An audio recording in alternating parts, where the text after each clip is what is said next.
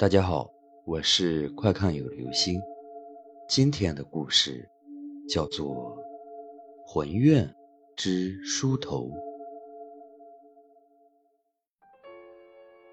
我生病了，本来只是发烧而已，但家里无人照料，父母都忙于生意，我只能在他们的安排下住进了这间三零三病房。我讨厌住院，特别是看到那尖锐的针筒，闻到的恶心的消毒水的味道，和病房里白漫漫的天花板。这天晚上我睡到半夜，不知怎么回事，突然就醒来。本来病房里就一片漆黑，我的双眼有强烈的不适感。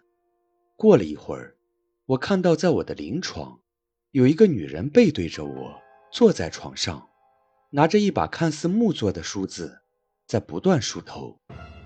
那把梳子在黑夜中泛着冷冷白光，我分辨不出到底是红色还是黑色。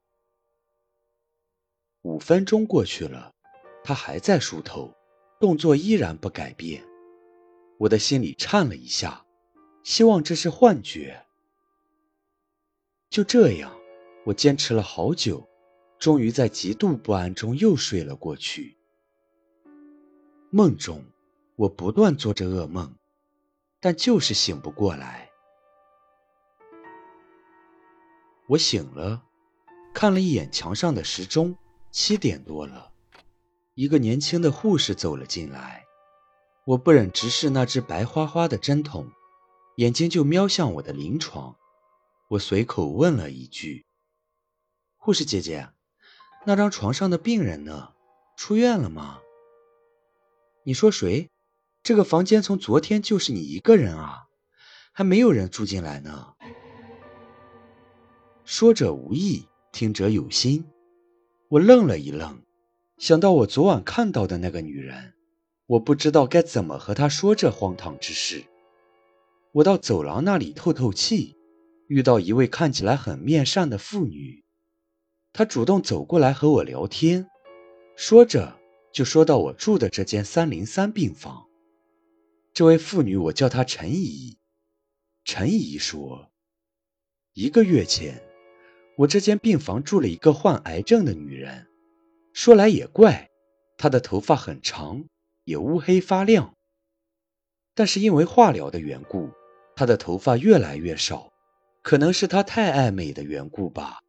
每天都在不断的梳头，每梳一次，落在梳子上的头发就很多。这间病房里的其他人受不了他这种习惯，更是想逃避对死亡的恐慌吧。他们都到别的病房去了，只剩下这个女人。那后来呢？那女人怎么了？是不是死了？我问陈怡，生怕我看到的就是这个女人。他在一天深夜和往常一样梳着头，突然，整个医院的人都听到了一声惨叫声。等医生赶到的时候，只看到他病房里只有一面破碎的镜子，在一楼的草坪发现了他的尸体，说是跳楼身亡。那你怎么知道的呢？我问。你想知道答案吗？那就再住一晚吧，明天你就会知道了。